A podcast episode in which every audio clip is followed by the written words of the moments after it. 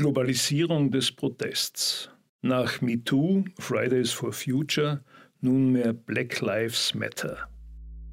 Wir begrüßen Sie bei Frei heraus, dem Podcast des Freiheitlichen Bildungsinstituts. Die folgende Sendung wird in Kooperation mit der Wochenzeitung zur Zeit produziert. Es ist schon merkwürdig. Nach der Globalisierung des Coronavirus und der damit verbundenen Globalisierung der Angst, manche Kritiker meinen sogar der Hysterie, folgt nunmehr die Globalisierung einer Protestbewegung. Infolge der Massendemonstrationen gegen Polizeigewalt gegen Schwarze in den Vereinigten Staaten finden nun weltweit, insbesondere auch in Europa, Massenproteste zum selben Thema statt.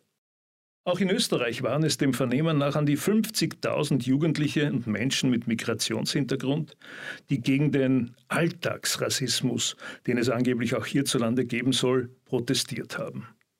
Kurioserweise unter völliger Missachtung der Regeln, wie wir sie im Zuge der globalisierten Seuche verordnet bekamen. Abstand, Masken und so weiter. Dass der Ausgangspunkt dieser Protestbewegung die Tötung eines Afroamerikaners, dem Vernehmen nach ein mehrfach verurteilter Straftäter, in Minneapolis durch brutale und überschießende Polizeigewalt zu verurteilen ist, steht ja außer Frage. Dass es in den USA immer wieder derlei Polizeigewalt gegen Schwarze gibt, ist auch eine Tatsache. Wenn auch zumeist verschwiegen wird, dass die Kriminalitätsrate unter den Schwarzen in den USA eine relativ hohe ist, was natürlich auch wiederum nachvollziehbare soziale Gründe hat.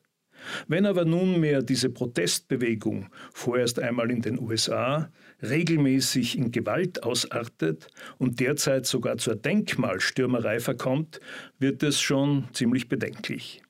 George Washington war Sklavenhalter, Thomas Jefferson ebenso, also Rübe ab bei den entsprechenden Denkmälern. Christoph Kolumbus entdeckte Amerika und war damit indirekt verantwortlich für die Ausrottung der indigenen Bevölkerung. Rübe ab.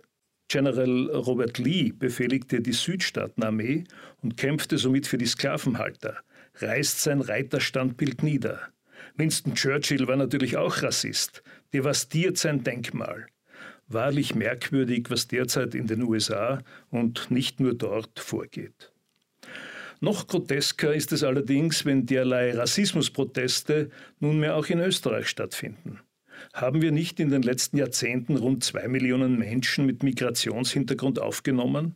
Hat sie dieses Land nicht geschützt und genährt und mit hohen sozialen Kosten integriert? Bietet es ihnen nicht Ausbildung, Gesundheitsvorsorge und alle möglichen Sozialleistungen, obwohl ihr eigener Beitrag für dieses Sozialsystem zwangsläufig noch in keiner Weise kostendeckend sein kann? Und haben die österreichischen Bürger, die autochthonen Österreicher also, nicht weitestgehend gute Miene zu dieser Zuwanderung gemacht, obwohl sie wirklich demokratisch niemals explizit über diese Vorgänge abstimmen durften? Nun aber prangert man sie des Rassismus an. Vereine wie etwa Zara registrieren Abertausende von Fällen an Alltagsrassismus, vorwiegend im Internet, wobei jedes böse oder auch nur blöde Wort, jede politisch inkorrekte Bemerkung bereits als rassistisches Verbrechen registriert wird. Übersehen wird dabei, dass es so etwas wie eine anthropologische Tatsache ist, dass der Mensch dem Fremden gegenüber und auch fremden Menschen gegenüber Vorbehalte hat, Ängste, Phobien und dass sich diese eben auch in Vorurteilen oder gar in ganz konkreter Abneigung äußern kann. Dies zu verstehen, aber auch durch Aufklärung, durch Verständnis und eben durch Integration abzubauen, ist zweifellos unsere Verpflichtung. Unsere Pflicht aber kann es nicht sein, die eigene Kultur, das eigene Sozialsystem und das eigene Gesellschaftsgefüge preiszugeben. Das Wertegefüge etwa der großen muslimischen Zuwanderungsgruppe, beispielsweise die Scharia, oder auch das Lebensgefühl von Zuwanderern aus tropischen Breiten oder deren Arbeitsrhythmus werden den entsprechenden heimischen Standards kaum entsprechen können.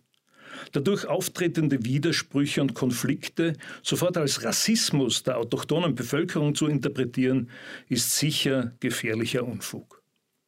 Wenn also jetzt diese globalisierte Protestbewegung unter dem Motto Black Lives Matter zu einer Diffamierungsbewegung der autochthonen Menschen und ihres Lebensstils wird, muss man sich schon fragen, wie lange sich die Österreicher das gefallen lassen werden.